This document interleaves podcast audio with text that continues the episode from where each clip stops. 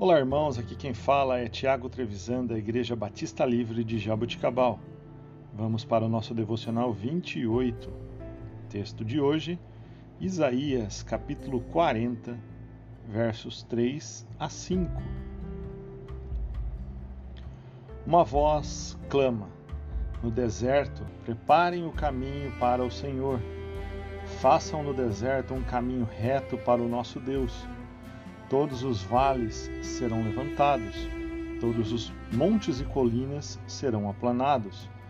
Os terrenos acidentados se tornarão planos, as escarpas serão niveladas. A glória do Senhor será revelada e juntos todos verão, pois é o Senhor quem fala. Essa expressão no deserto refere-se a João Batista anunciando Jesus como rei tradicionalmente, mas também entendo que no deserto pode significar para os nossos dias uma situação difícil ou algo que estejamos passando.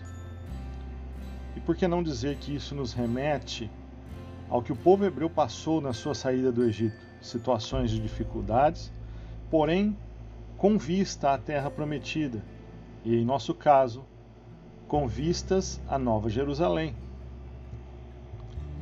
Há cerca de uma semana estávamos em uma reunião de líderes da nossa igreja e um dos irmãos disse algo que me fez pensar muito a respeito. Embora nós nos auto-intitulemos evangélicos ou nascidos de novo, estamos causando pouquíssimo impacto no nosso mundo. Estamos sendo atacados de todos os lados por poderes institucionais e pessoas que não têm nenhum compromisso com Deus. E temos feito o que diante disso? Temos aceitado tudo na boa.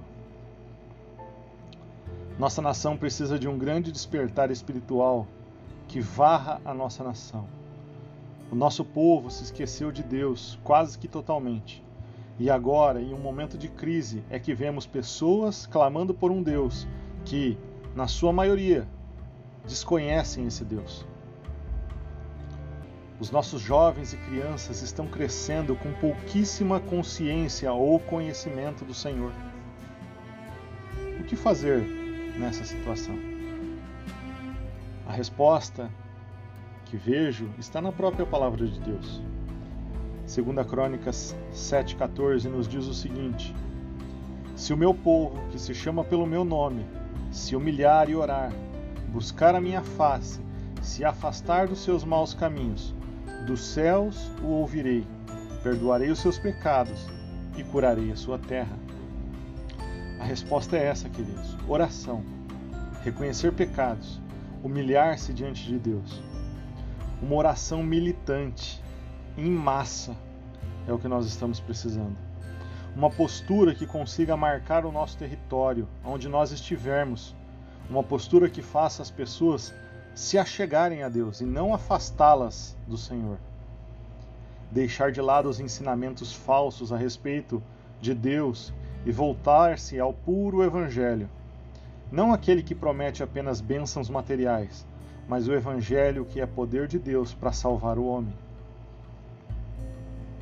Lembre-se, Jesus Cristo é a solução para qualquer caos que estejamos vivendo. Deus abençoe o seu dia.